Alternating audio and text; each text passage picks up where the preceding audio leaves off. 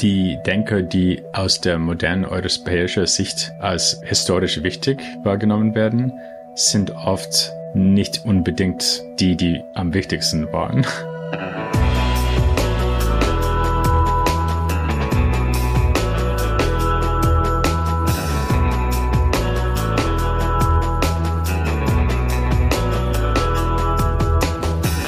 Ihr hört Geister, den Philosophie-Podcast von mir, Christian Eichler. Schön, dass ihr da seid. Ich arbeite mich ja hier äh, peu à peu durch die Philosophiegeschichte, aber ja, erstmal sind wir ja noch äh, beim Groundwork. Heute soll es nämlich um die Frage gehen, Philosophie, wann und wo fängt die eigentlich an? Und ich habe, ja, ich muss sagen, den absoluten Mega-Experten für Philosophiegeschichte und äh, auch Philosophie-Podcasts jetzt hier äh, bei mir in der Sendung und freue mich sehr. Peter Adamson, hallo. Hallo, vielen Dank für die Einladung. Sie sind Professor für Philosophiegeschichte an der LMU München, äh, machen wahrscheinlich ja den oder einen der bekanntesten, größten Philosophie-Podcasts der Welt, muss man sagen, History of Philosophy Without Any Gaps, in dem Sie ja genau das machen. Also ähm, Woche für Woche kleinere und größere Bereiche der Philosophiegeschichte ähm, erklären. Außerdem sind sie noch Experte für äh, die Philosophie der islamischen Welt. Da haben sie unter anderem die Very Short Introduction bei der Oxford University äh, Press geschrieben. Ja, und mich interessiert natürlich Ihr geballtes Wissen. Die erste Frage soll hier aber immer sein, ähm, warum überhaupt Philosophie? Warum Philosophie? Mhm. Interessant.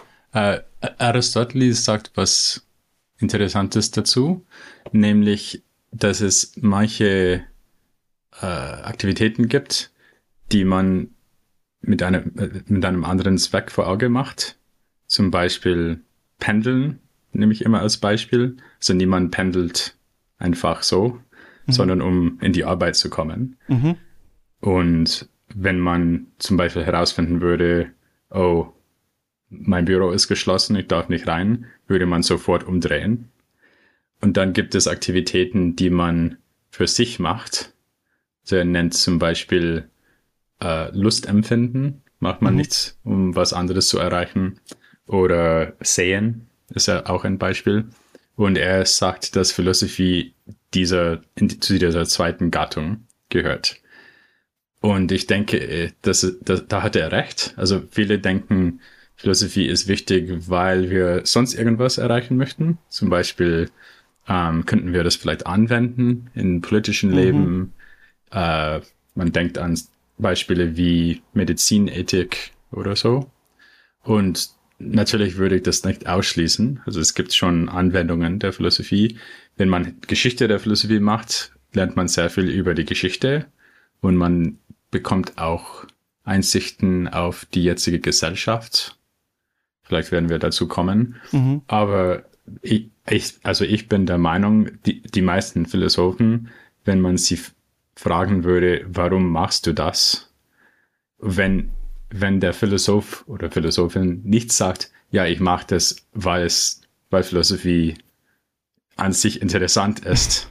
Because dann, Philosophy. Dann, dann lügen sie. Also die ehrliche, die ehrliche Antwort ist immer, äh, was würden, was würden wir besser machen? Ich meine, mhm. ich meine die, die, also die, Aristoteles sagt auch, dass jeder Mensch äh, gewisses Neugier hat, die Welt zu verstehen und Wissen zu erwerben. Für Aristoteles war Philosophie natürlich viel allgemeiner als für uns.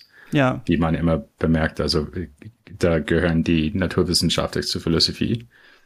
Aber selbst wenn man nur an die eher eingeschränkte Philosophie, die wir, also so wie wir das Wort jetzt verwenden, das bietet eine Einsicht in die tiefste Fragen des Lebens. Und ich denke, wenn, wenn man sagt, ja, das interessiert mich nicht, dann, dann, also das kann ich schon verstehen, aber ich denke, dass diese Antwort ist eigentlich nur sinnvoll, wenn man damit meint, ich, das interessiert mich nicht, wie die Philosophen an diese Fragen herangehen. Das ist so technisch ja. oder so langweilig oder so schwierig oder was auch immer. Aber jeder denkt an philosophischen Fragen. Mhm. Das ist ja also ein Zweck ja für sich selbst und so ein grundsätzliches Interesse. War das bei Ihnen schon immer in Ihrem Leben ein Interesse, diese, diese grundsätzlichen nein, Fragen? Nein, nein. Nee. Als, als Teenager, ähm, ich wollte eigentlich so sowas wie ein Schriftsteller werden, was mhm. ich irgendwie ja, geworden bin, weil ich ja. schon Bücher geschrieben habe. Aber ich dachte, ich dachte mehr an so Romane schreiben oder weiß nicht, was ich so genau gedacht habe. Also ich habe immer das Schreiben genossen und am Anfang äh, habe ich Literatur studiert, aber das ist natürlich in den USA etwas anders als hier. Also hier wählt man ein Fach mhm. und studiert das, vielleicht mit einem Nebenfach. Ja. Aber in den Vereinigten Staaten ist das, da hat, da hat man ein Major, das ist ein Hauptfach. Aber zum Beispiel an meinem College, wo ich mein BA gemacht habe, Williams College, da, da, also da hat man acht Kurse pro Jahr gemacht über vier Jahre, also das mhm. insgesamt äh, 32 und nur acht davon waren in dem Hauptfach. Also man hatte sehr viel Zeit, um andere Sachen auszuprobieren. Und dann habe ich Philosophie probiert und mehr oder weniger sofort erkannt, ah, das ist das Richtige für mich. Interessant. Und dann kam es ja irgendwann auch ähm, äh, zu dem Podcast und der Beschäftigung mit der Geschichte der Philosophie und natürlich auch dieser Frage, wo fängt man eigentlich an und was ja da auch dran hängt. Sie haben das gerade schon kurz angesprochen, dass man ja zu Aristoteles Zeiten noch mehr in die Philosophie mit reingezählt hat, dass irgendwann dann vielleicht auch ähm, äh, rausfällt wenn man ChatGPT, diese KI, fragt, wer ähm, waren denn die ersten Philosophen? Und dann antwortet die, die ersten Philosophen werden oft als die Vorsokratiker bezeichnet. Sie waren eine mhm. Gruppe von Denkern im antiken Griechenland und so weiter und so fort. Und äh, ihr Podcast äh, The History of Philosophy Without Any Gaps ging ja auch vor über zehn Jahren mit den Vorsokratikern los. Aber Sie würden wahrscheinlich heute sagen, das kann man eigentlich so nicht sagen, oder? Ja, das war ein Fehler. Das bereue ich. Ah, also ich habe mit diesem ganz typischen Verständnis angefangen und ich meine, ich muss sagen, mein äh, ursprünglicher Gedanke war, die Geschichte der Philosophie ausgehend meine, von meiner eigenen Philosophiekenntnisse zu machen. Mhm. Also ich habe schon vom Anfang an gesagt, ich mache die History of Philosophy without any gaps, also ohne Lücken. Aber damit meinte ich nur, dass ich nicht chronologisch springen würde. Also ich würde nichts von zum Beispiel von Aristoteles sofort zu Thomas von Aquin springen. Ja. So mit einer großen Uni, Lücke, sondern ich würde so ja. durch, also weil meine Idee war, ähm, ich, ich hatte auch damals viele Gesch Geschichte-Podcasts gehört. Oder nicht viele, aber ein paar. Da waren nicht so viele Podcasts in der Zeit. Mhm. äh, aber ich dachte, das ist schön, wie man in einer Gesch in einem Geschichte-Podcast einfach einer Folge, in einer Folge nach der, der nächsten oder nach den anderen äh, durch eine lange Geschichte, zum Beispiel durch die Geschichte Roms gehen konnte. Und ich sagte, es wäre schön, wenn man Philosophie in dieser Art und Weise behandeln würde. Also einfach eine kontinuierliche Geschichte. Mhm. Äh, aber ich hatte nicht so dran gedacht, in der ursprünglichen Fassung der ersten Folge, das habe ich neu gemacht äh, vor ein paar Jahren, weil das nicht mehr gestimmt hat. Aber in der ursprünglichen Folge habe ich sogar ausdrücklich gesagt, dass ich indische und chinesische Philosophie nichts abdecken würde. Mhm. Einfach weil ich mich da, da, ich hatte keine Ahnung praktisch davon. Und jetzt habe ich die, äh, doch diese, wir haben eine ganze Serie zur indischen Philosophie gemacht. Ja. Und es kommt nächstes Jahr die Serie zu China, also in 2024. Und wir haben auch afrikanische Philosophie gemacht oder Afrikaner-Philosophie, also Philosophie in Afrika und in der Diaspora.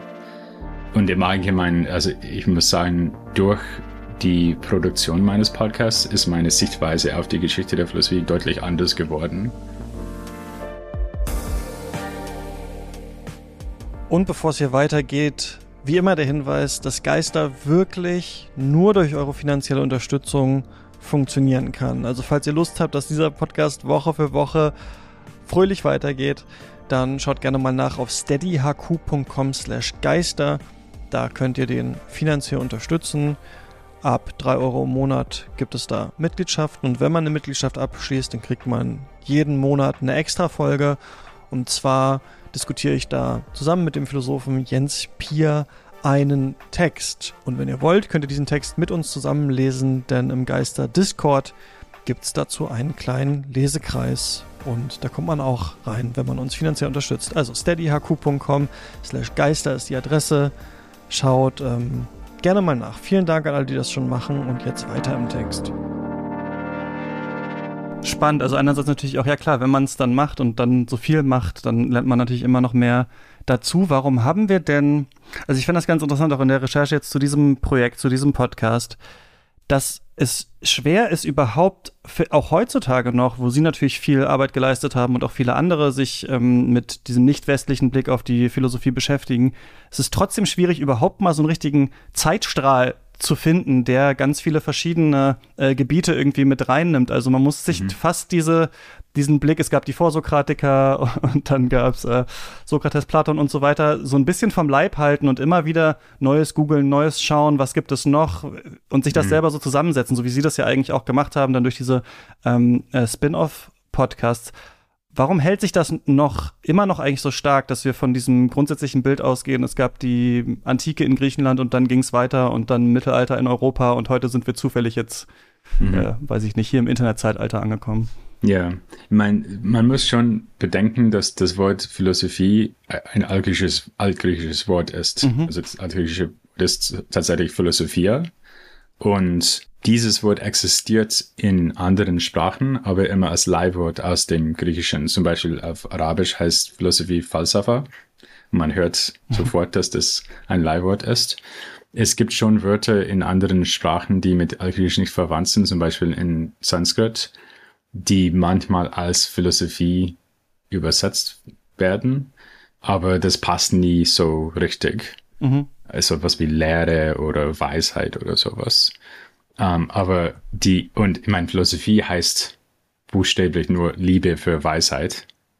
Ja. Also irgendwie ist das naheliegend, aber nur in Griechenland haben wir ein bestimmtes Wort für das, was wir unter Philosophie verstehen.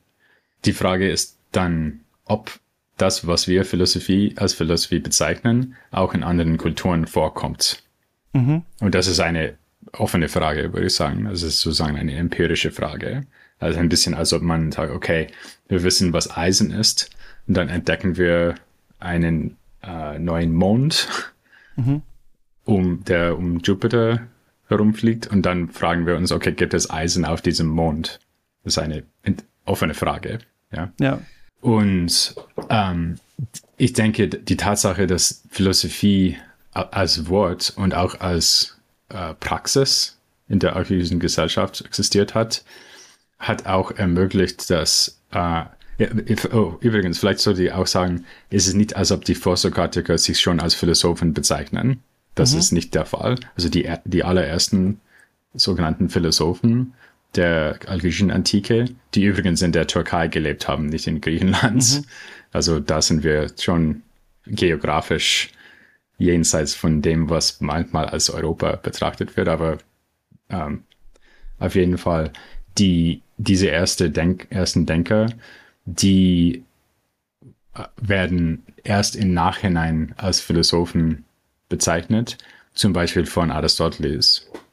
Also Aristoteles ist vielleicht sogar, das Wort äh, kommt schon bei Platon vor, Philosophie, mhm. aber Aristoteles ist, würde ich sagen, eigentlich derjenige, der definiert, was wir unter Philosophie verstehen. Und, und sein Verständnis der Philosophie ist irgendwie immer noch prägend, auch wenn wir manche Teile der Philosophie weg, sozusagen weggegeben haben. Äh, also die Naturphilosophie, das, was bis äh, zum 18. Jahrhundert immer noch als Naturphilosophie bezeichnet wurde, mhm. heißt jetzt nicht mehr Philosophie, sondern Naturwissenschaft oder so also Physik zum Beispiel.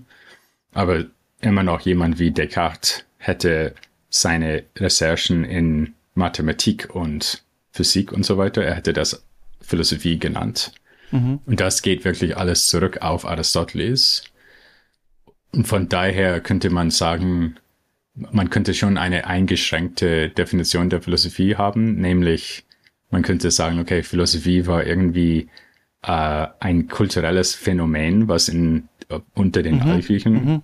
Äh, statt, stattgefunden hat und angefangen hatte. Und dann ist Philosophie deswegen nur das, was davon wächst oder daraus wächst.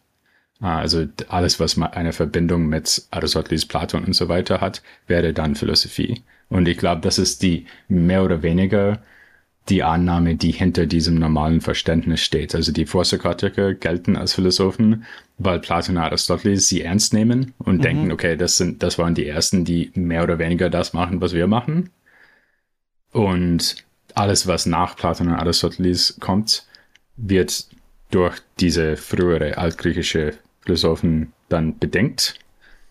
Und deswegen sind, können wir sagen, wir sind immer noch in dieser Tradition. Das ist natürlich nicht meine Ansicht, aber das wäre die Verteidigung dieser Ansicht, wenn man das verteidigen wollte. So ein bisschen als personalisierte kulturelle Praxis, weil wenn man ChatGPT, äh, diese KI wieder fragt, ähm, wann beginnt die Philosophie, dann sagt ihr nämlich nicht, ja, das ist äh, hier in, in der Türkei gewesen oder sowas, sondern dann kommt sowas, und ChatGPT zieht sich das ja auch nur aus Sachen, die ihm gefüttert wurden, aber dann kommt sowas, ja, da gibt es viele verschiedene Wiegen und es gibt auch China und es gibt das alte mhm. Griechenland und so weiter. Also wenn man quasi nicht mehr so personalisiert die KI fragt, wer hat angefangen, sondern eher so, wann beginnt überhaupt Philosophie, yeah. dann ist die Antwort auch so ein bisschen offener. Und deswegen ähm, frage ich mich, Sie sagen ja nicht, dass jetzt das Verständnis, was Sie gerade erklärt haben, das von Philosophie ist, was Sie selbst haben. Mhm. Aber trotzdem ist diese ja, kulturelle Praxis kommt schon daher von Aristoteles. Was ist denn alles Philosophie, wenn man sagt, es ist eben nicht nur das, also dass es bestimmte Menschen gab, die als Philosophen äh, gelebt haben, sondern wir können das auch schon in äh, Mesopotamien oder so finden? Mhm. Ich meine, natürlich, also jeder Philosoph würde wahrscheinlich hier sagen, oh, what? wartet, wir müssen jetzt zuerst definieren, was wir unter Philosophie verstehen, ja. bevor wir sinnvoll darüber reden. Aber da wäre ich vielleicht ein bisschen zögerlich, das zu machen, weil es natürlich selbst, was ist Philosophie, ist selbst eine philosophische Frage, sehr kontrovers, sehr schwierig. Und ich denke, manchmal äh, wird diese ganze Debatte über, was man vielleicht globale Philosophie nennen könnte, leidet daran, dass man zuerst denkt, oh, wir müssen wirklich Klärung erreichen, mhm. was wir unter Philosophie verstehen. Und dann ist es sehr kontrovers. Ich würde ein bisschen andersrum gehen und sagen, okay, wie mit meinem Beispiel mit Eisen auf dem Mond. Wir, wir wissen mehr oder weniger, was wir unter Philosophie verstehen. Mhm. Und wir können das zumindest beispielhaft erklären, was wir meinen. Zum Beispiel äh, offensichtlich, wenn man sich fragt, äh, was, was sind die Bedingungen für eine gute Rechtfertigung für eine Meinung? Mhm. Was sind die allgemeine Bedingungen für Rechtfertigung? Das ist offensichtlich eine philosophische Frage. Oder die Frage, kann man beweisen, dass Gott existiert? Mhm. Oder die Frage, ähm, was ist das Verhältnis zwischen der mentalen Realität und der externen Realität? Oder die Frage, kann man beweisen, dass der Mensch durch den körperlichen Tod überlebt. Mhm. So, also so, oder hat man Freiheit? Äh, wie kann man, wie sollte man leben? Was ist der Unterschied zwischen guten Handlungen und schlechten Handlungen und so weiter?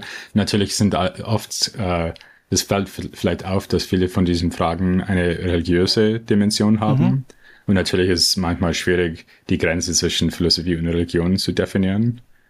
Das ist ein Problem.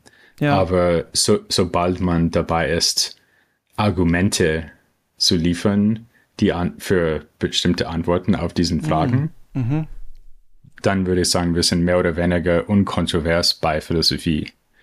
Und Auch wenn die Argumente Glaubensargumente sind oder kosmologische Argumente? Ja, zum Beispiel. Also wenn man sagt, ja, Gott existiert, weil es in der Offenbarung steht, dass Gott existiert, das ist keine philosophische mhm. Begründung. Mhm. Aber wenn man sagt, wenn man zum Beispiel das kosmologische Argument dann äh, liefert, das ist ein philosophisches Argument. Mhm. Also die Frage ist dann, ob wir in diesen anderen Kulturen äh, so erkennbar philosophische Ansichten oder Antworten zu erkennbar philosophischen Fragen finden. Mhm. Und wie gesagt, wir müssen nicht unbedingt eine feste Definition der Philosophie haben. Es reicht wahrscheinlich, wenn wir sagen, okay, wir wissen grob, was Philosophie ist und wie das ausschaut. Und wenn wir Texte oder Argumente in diesen anderen Kulturen finden können, die einfach offensichtlich philosophisch sind, und sie würden sozusagen, niemand würde hinterfragen, dass sie philosophisch sind, wenn sie auf Griechisch geschrieben wären oder auf Latein oder auf Deutsch. Mhm. Die, es stellt sich nur heraus, die, die wurden auf Sanskrit oder Chinesisch geschrieben dann sollte man nicht sorgen, meiner Meinung nach, das als Philosophie zu beschreiben. Sollte das denn, wenn man jetzt Philosophiegeschichte unterrichtet, ähm, machen Sie ja auch, ist ein Sinn darin, das chronologisch immer auch zu erzählen? Also Sie sagen ja, Sie finden selber, das war vielleicht so ein bisschen ein Fehler, das bei der History of Philosophy Without Any Gaps so zu machen. Jetzt sind Sie aber in diesem System, dass es den Hauptpodcast gibt, wo es hauptsächlich um die europäische Philosophiegeschichte geht, geht und dann so Spin-offs. Und das hat ja was für sich so zu denken. Also es macht ja wahrscheinlich nicht so viel Sinn zu sagen, äh, es gab, ähm, wenn ich das jetzt chronologisch richtig im Kopf habe, Thales von Milet und dann gab es Konfuzius und dann ist Sokrates äh, mhm. gekommen oder so. Auch wenn das natürlich wahrscheinlich auch was für sich hat, zu überlegen, was wurde gleichzeitig wo gedacht. Also was sind so die Vor- und Nachteile dieser yeah. geografischen Clust dieses Clusterings. Ja, ich meine, ich habe die, die Podcasts natürlich nicht so, und das würde ich auch jetzt nicht machen, wenn ich mhm. so globaler vom Anfang an gedacht hätte, würde ich auch nicht einfach äh, so rein chronologisch vorgehen, ja. weil das ist sehr verwirrend. Ja. Weil dann muss man so von einem Ort zum anderen hüpfen. Und wie Sie sagen, also Confucius und dann Socrates und dann Platon und dann Lao Tzu oder sowas. Mhm. Und dann Buddha. Also das ist, das ist nicht hilfreich, weil man schon die Figuren und Texten nebeneinander braucht, die sich gegenseitig beeinflusst haben. Und außerdem bin ich sowieso sehr dafür, dass man relativ viel über den historischen Kontext versteht, weil Philosophie fast immer irgendwie auf den, auf diesen Kontext reagiert. Mhm. So, zum Beispiel in der indischen, in der indischen Situation könnte man an zum Beispiel die äh, gesellschaftliche Situation der brahmanischen Priestern, ihr Einfluss auf die Herrscher und die buddhistische Kritik an diesem Einfluss. Und buddhistische Philosophie entwickelt sich innerhalb dieses Konflikts. Mhm. Also man muss relativ viel über diesen Zusammenhang erklären. Und natürlich kann man das nur eine Kultur nach dem anderen, also es ist nicht hilfreich, ja. von Griechenland nach Indien zu hüpfen und so weiter mhm. hin, hin, hin, und her. Andererseits ähm, muss man auch nicht, man muss nicht so sozusagen historisch vorgehen. Man könnte auch einfach, äh, und das, das habe ich auch empfohlen, als Weg nicht westliche Philosophie in unseren Lehrgänge einzubauen, dass man zum Beispiel nur einen Kurs zu Epistemologie anbietet und dann gibt es Texte aus der modernen Philosophie und dann gibt es ein bisschen indische Epistemologie, dann gibt es irgendwas aus Platon und das muss nicht chronologisch sein. Also es könnte rein thematisch oder zum Beispiel vielleicht denkt man, okay, wie sollte ich, äh, wie sollte ich den Studierenden die grundlegende Fragen der Epistemologie vermitteln? Vielleicht mhm. fange ich mit Skeptizismus an mhm. und dann mache ich meinetwegen Sextus Empiricus aus der griechischen Tradition und dann Nagarjuna ein, oder, oder Shuangzi aus China. Mhm. Nagarjuna ist ein buddhistischer Philosoph aus Indien. Schwanze, dann vielleicht Descartes oder vielleicht sogar andersrum. Vielleicht kann, man kann auch chronologisch rückwärts gehen oder einfach ohne chronologische Reihenfolge haben, wenn man nur will, dass die Studierenden irgendwelche äh, Zusammenhänge zwischen Begriffe oder Positionen verstehen wollen. Ähm, und dann geht man vielleicht zu dem nächsten epistemologischen Thema. Also mhm. ich glaube, das, das wäre durchaus in Ordnung. Äh, ich denke, es ist ein Fehler zu denken, dass man diese historische Texte hernehmen kann, nur wenn man Philosophiehistoriker ist oder mhm. nur wenn man historisch herangeht. Das ist natürlich meine Herangehensweise, weil ich Philosophiehistoriker bin, aber das ist nicht der einzige Weg, wie man dieses Stoff einsetzen kann. Da haben Sie viele spannende Sachen jetzt schon gesagt. Ich würde mal gerne zurückspringen auf, ähm, Sie haben angesprochen, manche ähm, Philosophen, Philosophinnen beeinflussen sich natürlich auch und man braucht diesen historischen Kontext. Es gibt ja das heutzutage in Academia, dass äh, manchmal im Internet, ich glaube bei Google Scholar oder so gesagt wird, jemand ist besonders wichtig, denn er wird ganz oft zitiert. Also wir haben dieses Paper mhm. wurde 500 Mal zitiert bei irgendjemandem. Wie ist denn ja. überhaupt, also ich stelle mir immer vor, Philosophiegeschichte machen ist wie ja, so ein bisschen bei äh, Caspar David Friedrich. Man steht da und schaut in diesen Nebel und man kann vielleicht mal sehen, okay, da gab es mal jemanden, der also ist der jetzt wirklich eigentlich wichtig gewesen, zum Beispiel in der Zeit, oder ist es nur so, dass später, tausend Jahre später, irgendjemand den wiederentdeckt und seine ganze Philosophie darauf aufbaut und dann nochmal 500 mhm. Jahre später gibt es jemanden, der wieder auf den referiert. Ähm, und äh, in der Zeit war das vielleicht gar nicht so ähm, wichtig, was da passiert ist. Also ich finde, diese ganze Frage nach dem historischen Kontext ist wahrscheinlich eine, über die könnte man ewig reden, oder? Und das ist wahrscheinlich ja in Ihrer Arbeit auch so, dass es äh, wahrscheinlich immer wieder neue Erkenntnisse gibt, wen es alles noch gab und wer für mhm. wen auch wichtig war, oder? Wen wir heute als wichtig betrachten und vor tausend Jahren.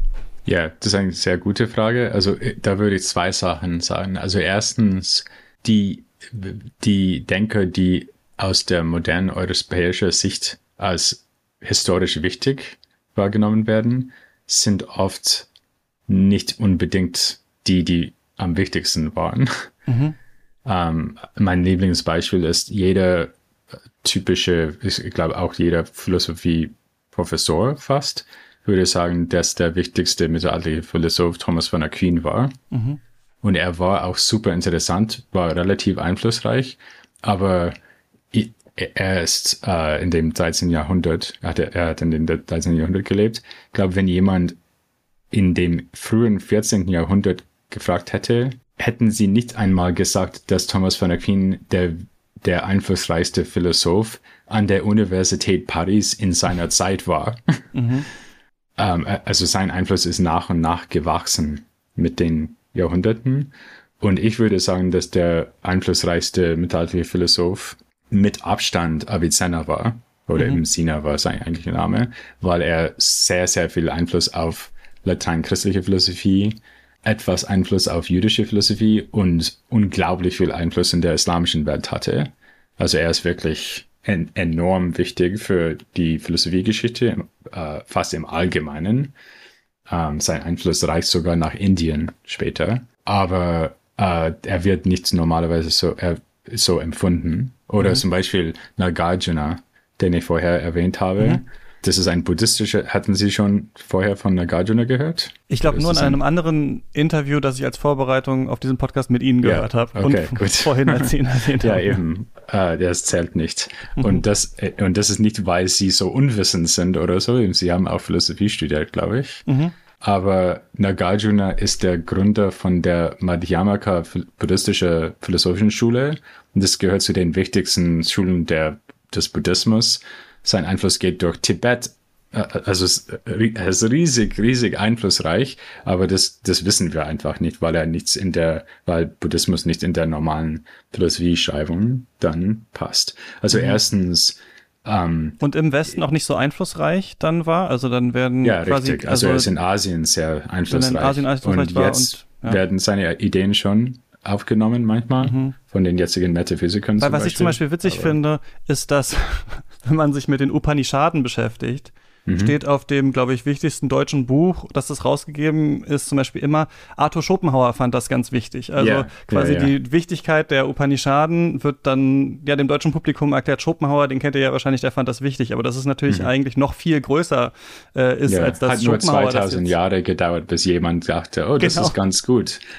ja, Und also tatsächlich gibt es nicht nur Blick, eine ne? Schule, die auf die Upanishaden reagiert, sondern mehrere philosophischen Schule, die, mhm. also vor allem Vedanta reagiert sehr stark auf äh, die Upanishaden, aber die Upanishaden sind grundlegend für die ganze vedische Strömung der Philosophie in der, in der indischen Tradition. Mhm. Also das war mein erster Punkt, dass die, also natürlich waren Aristoteles, Platon, Kant, Descartes, die sind schon wichtig und sehr ja. einflussreich das, und Thomas von Aquin auch. Der ist nicht ein Fehler zu sagen, dass, die, dass das historisch einflussreiche Denker waren, aber unsere Liste der einflussreichsten Denkern ist lückenhaft. Mhm. Sehr lückenhaft sogar ist manchmal sogar betreffend die Frage, wer sind die wichtigsten, die einflussreichsten europäischen Denkern. Selbst das, zum Beispiel Dan Scotus, ist ein Denker, der ein bisschen später als Thomas Aquin lebt. Und er ist sehr, sehr wichtig für die nächste so 300 Jahre. Es gibt viele skotistische Philosophen in der Scholastizismus. Man kann äh, sogar die protestantische Reformation in Verbindung mit Scotus Gedanken bringen und so weiter und so fort. Und er ist nicht sozusagen erstrangig als Philosoph eingestuft. mhm. weil er, man, man weiß nicht, wie einflussreich er war. Selbst in Europa kommt das vor. Okay, also erstens das. Mhm. Zweitens ähm, gibt, kann, sollten wir nicht ausschließen, dass Philosophen und Philosophinnen sehr interessant und sozusagen an sich philosophisch wichtig sind, auch wenn sie vielleicht historisch nicht so ein, ähm, ein Nachhall hatte, hatten, wie Aristoteles oder Kant. Und ich sage, äh, ich sage bewusst Philosophinnen, weil allein die Tatsache, dass eine Denkerin weiblich ist, ist normalerweise Grund genug, dass sie weniger gelesen wird. Mhm. Äh, zum Beispiel gibt es eine Reihe von mittelalterlichen Philosophinnen, die schon, also die, die Texte existieren noch. Also sie, es ist nicht, als ob sie völlig ignoriert worden sind. Wenn sie völlig ignoriert worden sind, würden wir davon nichts wissen. Ja. Mhm. Aber niemand würde sagen, zum Beispiel, dass Hildegard von Bingen so einflussreich war wie Thomas von Aquin. War sie auch nicht. Aber Hildegard von Bingen ist super interessant mhm. aus verschiedenen Perspektiven und nicht nur, weil sie eine Frau war. Also sie, ihre Texte sind an sich sehr interessant philosophisch. Äh, oder ähm, es gibt verschiedene Philosophinnen in der Frühmoderne, die, also Anne Conway oder Elizabeth of Bohemia von Bohemia, das sage ich auf Englisch aus irgendeinem Grund. Ist es Elizabeth von Bohem vielleicht? Wie heißt Bohem auf Deutsch? Bohemia. Mm. Ja, auf jeden Fall. Ja. Diese Denkerin. Also es gab, es gab eine, es gibt eine Reihe von ähm, Denkerinnen, die jetzt äh, mehr und mehr in die Forschung aufgenommen werden. Und äh, also da bin ich kein Expert, aber die Forschung zeigt mehr und mehr, wie interessant diese Denkerinnen waren. Und die waren, also nochmal, nicht, nicht unbedingt ohne Einfluss, aber es war wahrscheinlich, es war nichts wahrscheinlich und vielleicht sogar schlicht unmöglich, dass eine Frau und ihre Schriften so einflussreich werden konnte wie Descartes oder Kant. Hm. Einfach wegen den, den sozialen Bedingungen. Oder auch, äh, natürlich gibt es auch männliche Denker, die super interessant sind, aber vielleicht nicht so viel äh, Einfluss. Äh, ein, ein gutes Beispiel wäre vielleicht Sextus Empiricus. Sextus Empiricus ist ein Skeptiker aus dem zweiten Jahr, Jahrhundert nach Christus und ist der wichtigste und interessanteste Skeptiker in der Antike. Mhm. Aber in der Antike selbst hat er eigentlich kein, keine Wirkung, weil Skeptizismus als Strömung und Bewegung nicht wirklich Fuß gefasst hat in der Spätantike. Und seine Werke werden erst in der Renaissance wieder entdeckt und dann werden, wird er etwas einflussreich. Aber Sextus ist eigentlich, äh, ich meine, das ist eigentlich ein Phänomen der modernen Forschung, dass wir denken, oh, Sextus ist wirklich der wichtigste Skeptiker mhm. vor Descartes. Das ist ja. wirklich eine neue Entdeckung. Das ist ja auch, also bei manchen Sachen denkt man, das hat ja nicht nur was mit Philosophie zu tun. Also auch wenn man, weiß ich nicht, die Geschichte der ähm, Rockmusik schreibt in den 90ern, dann mhm. äh, erzählt man sich das auch manchmal nachträglich so, dass man sagt, klar, gab's, dann da gab es die Band, dann gab es die Band, dann waren die wichtig und das sind die drei wichtigen Bands, die es da gab. Und Nirvana. Das, ja, genau, irgendwie Green weiß ich, Nirvana, Day und Rage Against the Machine, keine Ahnung. Yeah, Smashing Pumpkins. und, genau, und Smashing Pumpkins. Und die andere Sache ist ja, dass das ja auch so eine Internetlogik ist, oder? Das sind die drei wichtigsten Sachen, das sind die drei größten Tools, das sind die drei bekanntesten Stars oder so.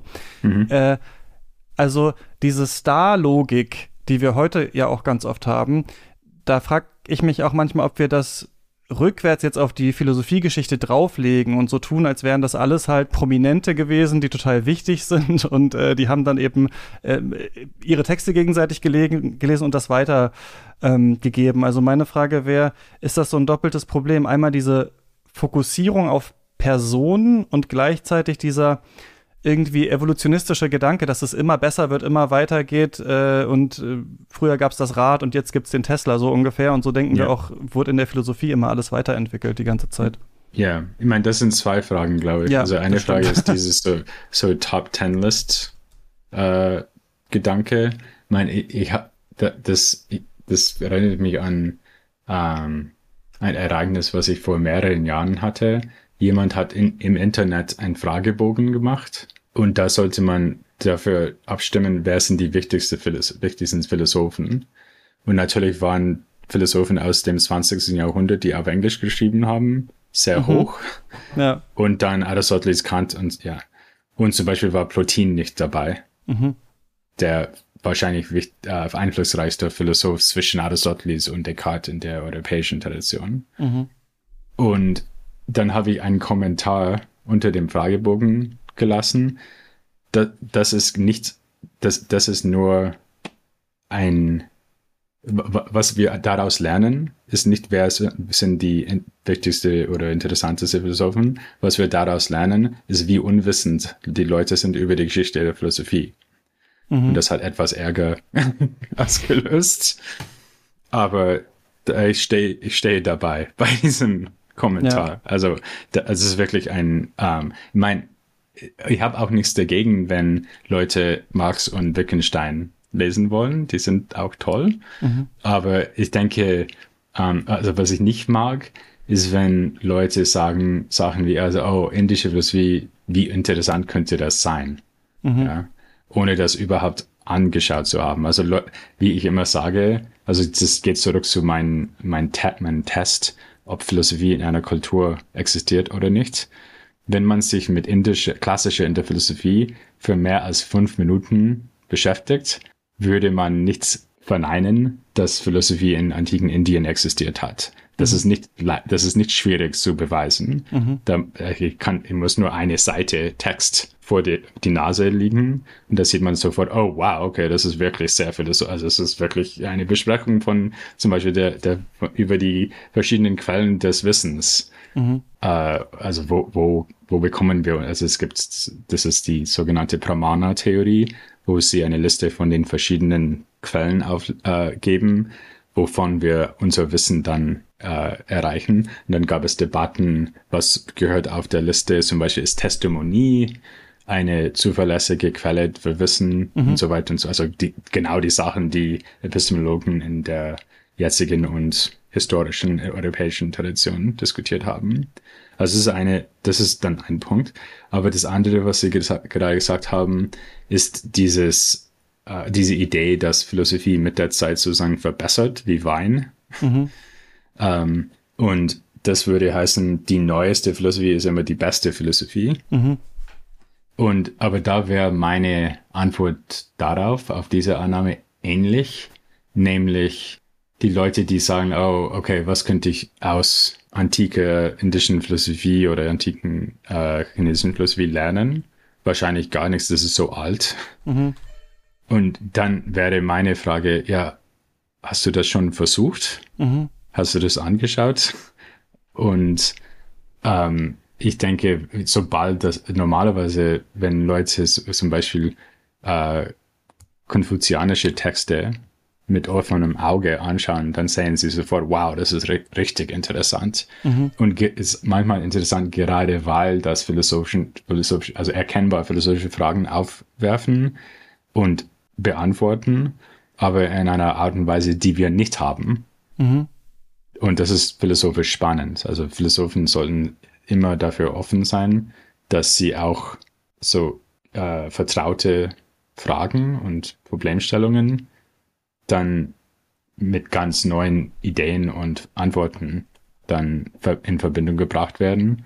Und für mich ist diese Einstellung, dass, dass man sozusagen im Voraus oder a priori ausschließen könnte, dass diese alte Traditionen was zu bieten haben, das ist für mich wirklich unphilosophisch als Einstellung. Aber mit wie viel Vorwissen müsste man dann da reingehen? Da gibt es ja ganz viele Abstufung, die man sich vorstellen kann. Also wenn ich jetzt jemandem äh, Kriton von Platon zum Beispiel in die Hand äh, drücke, ich weiß, gut, weiß nicht, ob in der Schleiermacher-Übersetzung, aber vielleicht in einer einfacheren auf mhm. Englisch oder mhm. so, ähm, und der das liest, dann wird er ja irgendwie verstehen können, okay, Sokrates ist im Gefängnis, der Kriton will ihn da raushauen, ähm, äh, Sokrates will aber nicht. Das da kann man ja zu relaten, sage ich mal. Wie würde ich das machen? Kann ich diese Argumentation nachvollziehen? Und dann könnte mhm. man ja aber dagegen argumentieren, naja, aber so wie ich das jetzt äh, sehe, irgendwie ähm, so viele Jahre danach, es hat ja eigentlich gar nichts eventuell damit zu tun, wie das damals in der Gesellschaft, in der Zeit war. Dann ist es noch auf einer anderen Sprache geschrieben und so weiter. Mhm. Also wie geht man mit diesem Verhältnis um? Ich kann natürlich alles in jeder Übersetzung mir irgendwie nehmen und da was rausziehen und dann würde vielleicht jemand, der das zehn Jahre studiert hat, sagen, naja, aber eigentlich hast du es gar nicht ähm, verstanden. Das ist auch eine Frage, die ich mir in diesem Podcast immer so ein bisschen stelle, wie man als Laie eigentlich, mhm. wie viel kann man eigentlich verstehen und ähm, wie viel sollte man das dann ja so auf sein eigenes Leben beziehen vielleicht auch? Ja, das ist eine gute Frage.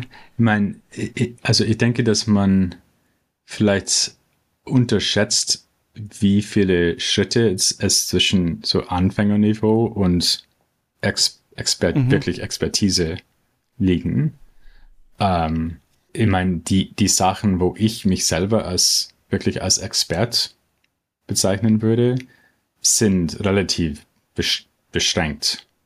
Also griechische Philosophie, altgriechische Philosophie, vor allem in der Spätantike und arabische Philosophie, ein bisschen latein-christliche Philosophie im Mittelalter. Mhm.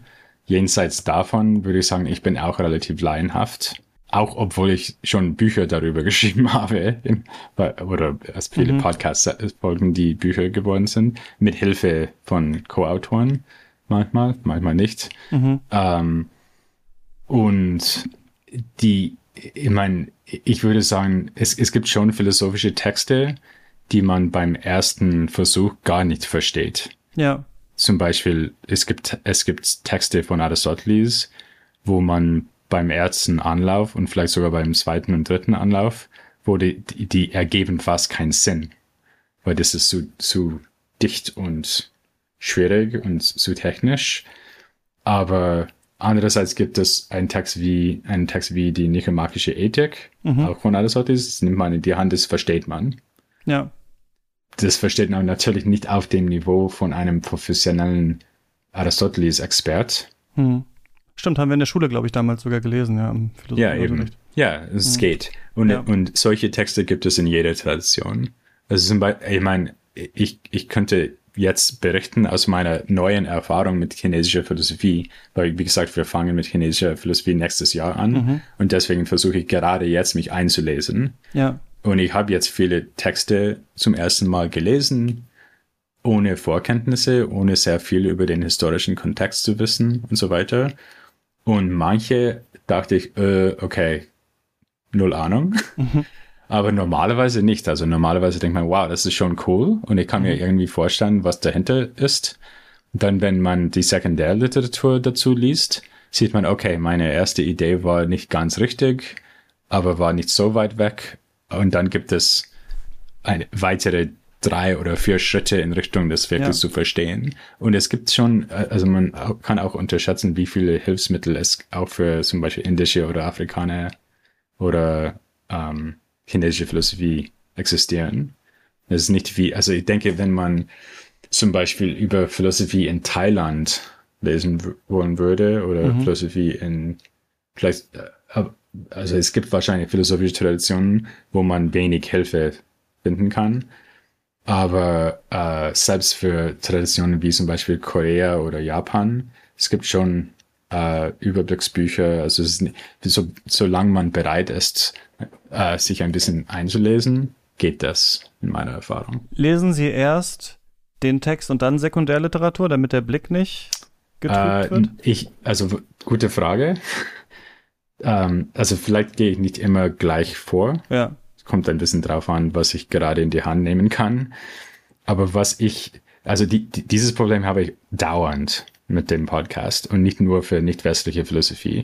Zum Beispiel, ich bin, bin ich gerade dabei, äh, in der, sozusagen, in der ursprünglichen Serie, wo ich europäische Philosophie abdecke, bin gerade dabei, Philosophie in der britischen Renaissance abzudecken. Mhm. Um, ähm, also die, die nächste Folge, die nächste Woche erscheint, befasse ich mit Shakespeare mhm. zum Beispiel. Also ich bin im 15., 16. Jahrhundert. Und das ist, wie gesagt, überhaupt nicht meine Expertise. Und da habe ich auch keinen Co-Autor. Also das mache ich alleine. Ja. Also, also wie? Ja. okay. Genau. Und also da fängt es schon damit an, wer sind überhaupt die Denker, die ich abdecken muss.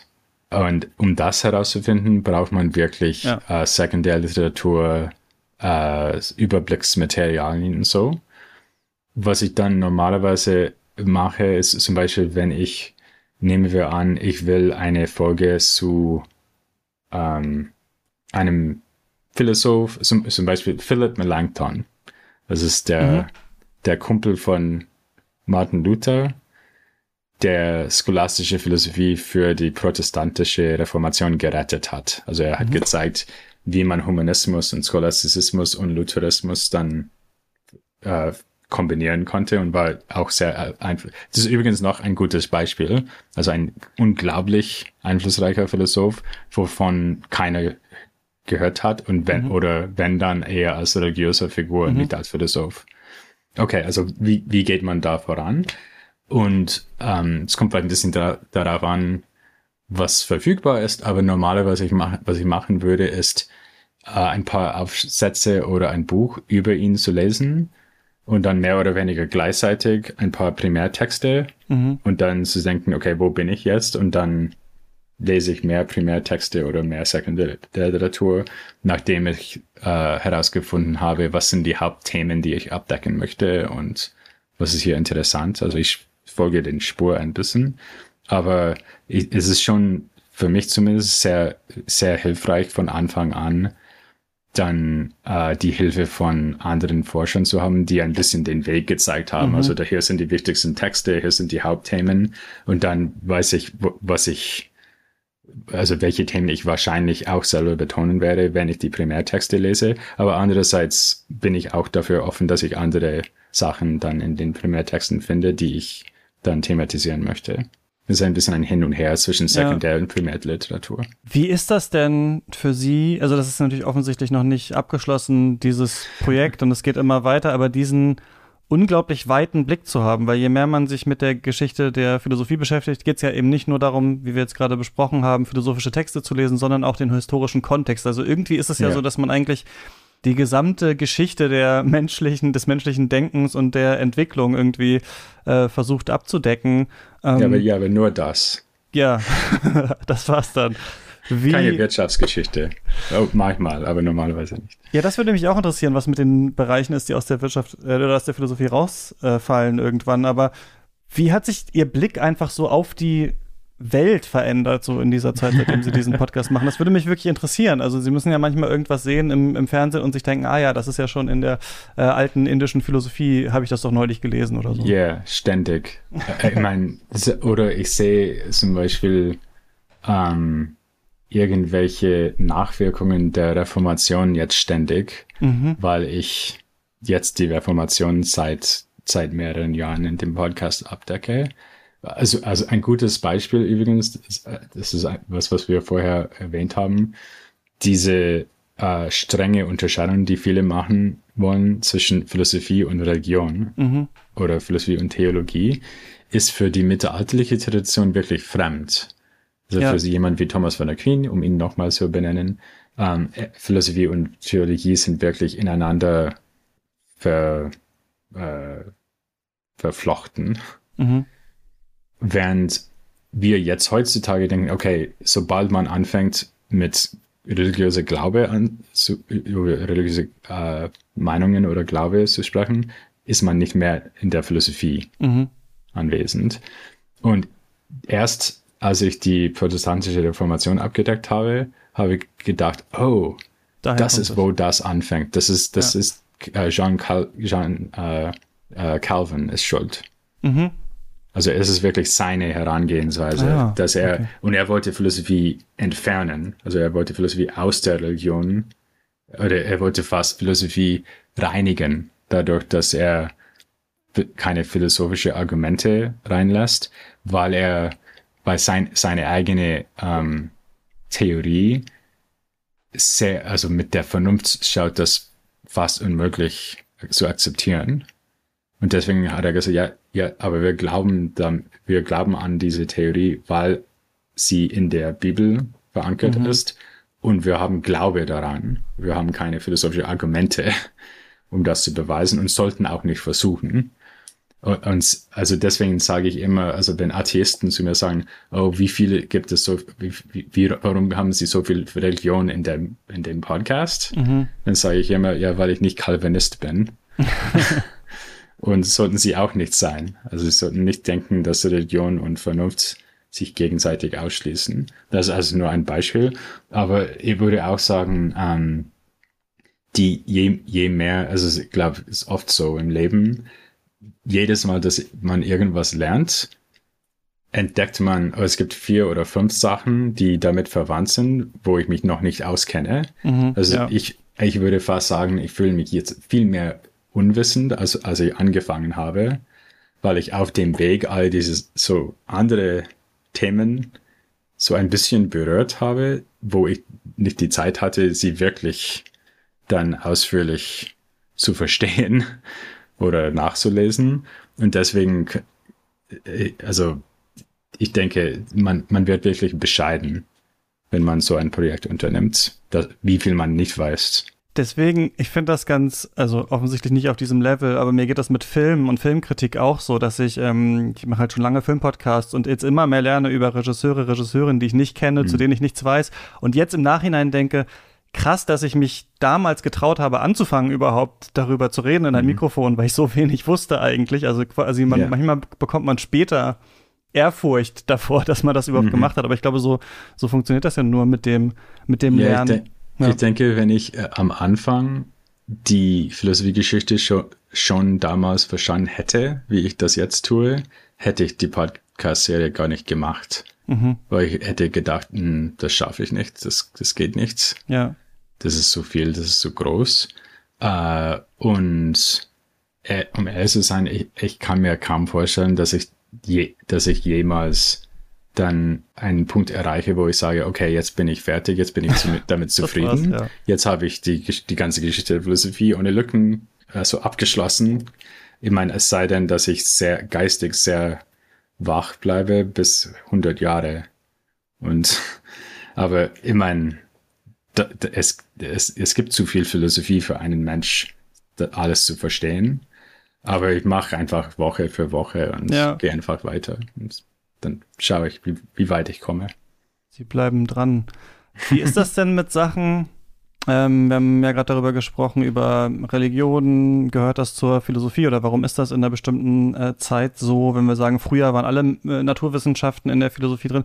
Wie ist das denn, wenn Sie jetzt weiter durch die Historie gehen, mit so unterschiedlichen Wissenschaften, die sich irgendwie so abspalten. Also wenn wir dann irgendwann mal die Soziologie haben oder dann gibt es die Psychologie irgendwann und so. Mhm. Das ist ja trotzdem alles philosophisch irgendwie ähm, interessant. Also wissen Sie schon, wie Sie da rangehen werden? Weil ich könnte mir vorstellen, dass ab so einem bestimmten Zeitpunkt sich das ja dann noch mal müsste man yeah. eigentlich ja noch wieder neue extra Podcasts machen über andere Wissenschaften, die auch irgendwie so ja Philosophie adjacent sind. Ja, das ist eine sehr gute Frage. Also ich habe oft gedacht, dass man äh, was ein, ein, man ein ähnliches Projekt machen könnte, was ein äh, Podcast für die Geschichte der Wissenschaft wäre. Und das würde schon anders ausschauen, mhm. weil man viel mehr über Astronomie und Alchemie und Astrologie und Physik und so weiter sagen müsste. Ich berühre schon diese Themen. Das ist ein bisschen wie, es, es gibt viele, es gibt viele theologische Themen in meinem Podcast, aber bei weitem nicht so viel, wie wenn ich einen Podcast über die Geschichte der Theologie schreiben würde. Mhm. Ich, ich erwähne diese Sachen, also ich habe sogar Folgen zum Beispiel über die Trinitätslehre und solche Sachen. Oder Ikonoklasmus in Byzanz, habe hab ich einen, einen Podcast, eine Podcast-Folge. Aber das ist letztendlich eine Philosophie-Serie und keine Theologie-Serie. Und ich erwähne diese Themen, nur um zu zeigen, dass sie philosophisch relevant sind. Mit den Naturwissenschaften ist es ein bisschen schwieriger, weil das war, waren oft die gleichen Autoren, die Naturwissenschaftler und Philosophen waren. Also Paradebeispiel Aristoteles hat viele ja. Werke über Biologie und Zoologie geschrieben zum Beispiel. Und da habe ich einfach diese Sachen so abgedeckt, weil es scheint, also es scheint irgendwie, man, man würde einen falschen Eindruck haben, wenn man Aristoteles, wenn man versuchen würde, Aristoteles zu verstehen, ohne zu wissen oder zu diskutieren, dass er auch mhm. über sehr, sehr viel über Zoologie geschrieben hat. Mhm. Oder ich hatte gerade, neulich hatte ich eine Folge zu Paracelsus, ein Reformationszeit Chemiker. Mhm. Ähm, also, und solche Folgen, da könnte man sich vorstellen, genau eine solche Folge könnte auch in einer Geschichte der Wissenschaftsserie vorkommen. Aber der breitere Kontext ist anders. Und natürlich mhm. habe ich bei weitem nicht so viel über sowas wie, ich hatte eine Folge so Astronomie und Astrologie in der Spätantike gehabt. Eine Serie so Wissenschaftsgeschichte würde viel mehr dazu sagen müssen. Mhm. Es ist mehr eine mhm. Frage der, ähm, des Gewichts ähnlicherweise ein guter, ein gutes, ein guter Podcast zu der Geschichte der Wissenschaft würde sehr viel über Philosophie sagen müssen, mhm. über Wissenschaftstheorie, Epistemologie und äh, Alchem also oder Elementtheorie zum Beispiel. Mhm. Also man kann antike und mittelalterliche Chemie nicht verstehen, ohne sehr viel über aristotelische Physik zu verstehen. Also diese Sachen sind wirklich damit sehr stark verbunden. Was dann später passiert, wenn ich so im 18. oder 19. Jahrhundert ankomme, wo diese Wissenschaften wirklich äh, anfangen, unabhängig zu werden, das ist eine interessante Frage. Also zum Beispiel, würde ich dann später eine Folge zu Albert Einstein haben oder nicht? Mhm. Und das wäre noch zu überlegen, glaube ich. Das ist mir ja. noch nicht so klar. Was würden Sie denn vielleicht so zum Ende sagen, wenn jemand jetzt sagt, er oder sie möchte sich irgendwie mit der Geschichte der Philosophie beschäftigen. Ähm, neben ihrem Podcast natürlich auch den tollen Publikationen, das wollte ich auch noch mal erwähnen. Für Leute, die das nicht wissen, ist, dass ja es nicht nur den Podcast gibt, sondern da ja dann auch immer Bücher draus werden aus diesen einzelnen Folgen, also man das alles nachlesen kann. Ähm, ja, was würden Sie sagen, was ist ein guter Einstieg? Wie fängt man an? Jetzt, also, so ich, also ich denke, erstens sollte man nichts ähm, vorschnell denken, man weiß, was die interessanten Texte sind. Mhm. Also ist durchaus eine gute Idee, mit Confucius anzufangen oder mit den Upanishaden. Ähm, oder, oder auch Platon. Ich meine, ich habe eigentlich mit Platon angefangen. Mhm. Also das, was mich wirklich gefesselt hat, ganz am Anfang war Platon. Also er ist, bleibt nach wie vor ein guter Einstieg in die Philosophie, mhm. auf jeden Fall. Aber nicht, die, aber nicht jeder Einstieg in die Philosophie ist europäisch. Und ja. ich würde fast sagen, wie gesagt, es gibt so viel Philosophie aus so viele, vielen Kulturen. Wir haben kaum was über Afrika gesagt, aber das ist auch super interessant. Ja. Ähm, es gibt so viele Traditionen, Autoren, Texte und so weiter. Man, man soll nie denken, oh, okay, jetzt, jetzt kenne ich mich aus. Jetzt ja. verstehe ich die Geschichte einigermaßen. Das tut eigentlich, das tut keiner, der sich nicht Jahrzehnten damit verbracht hat, mhm. verspreche ich. Weil ja. ich habe schon Jahrzehnte damit verbracht und ich bin noch nicht da. Ja. Und ich habe wirklich mein Bestes getan. Ja, das stimmt, ja, wenn Sie das sagen. Also, ich, also da würde, deswegen würde ich sagen, es ist ein, fast ein bisschen egal, wo man anfängt. Mhm.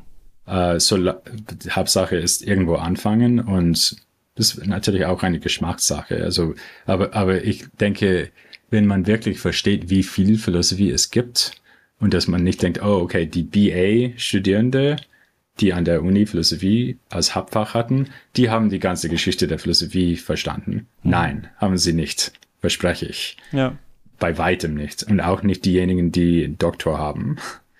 Die, die haben Expertise in einem Bereich der Philosophie mhm. dann ähm, geschafft oder erworben. Aber es gibt immer unendlich viel mehr zu lernen und deswegen sollte man ein bisschen entspannt sein, mhm. äh, wenn es um die Frage der äh, so, also wenn man denkt, okay, mein Ziel ist alles ein bisschen verstanden zu haben, mhm. das ist wahrscheinlich nicht realistisch und ist auch kein, kein gutes Ziel für ein Curriculum. Mhm. Also wenn man einen Studienplan aufbaut, sollte man nicht denken, okay, wir wollen all die Haupt die wichtigsten Sachen abdecken, mhm. weil das, das ist nicht möglich in drei oder vier Jahren. Das kommt mhm. nicht vor. Das nichts. Also man sollte Ziele setzen, die erreichbar sind.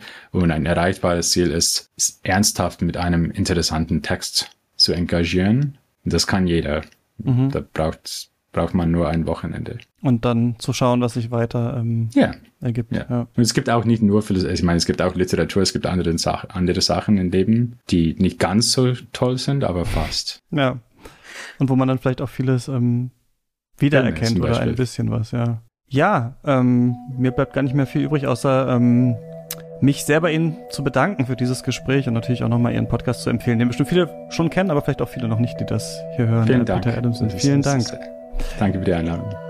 Uh-huh.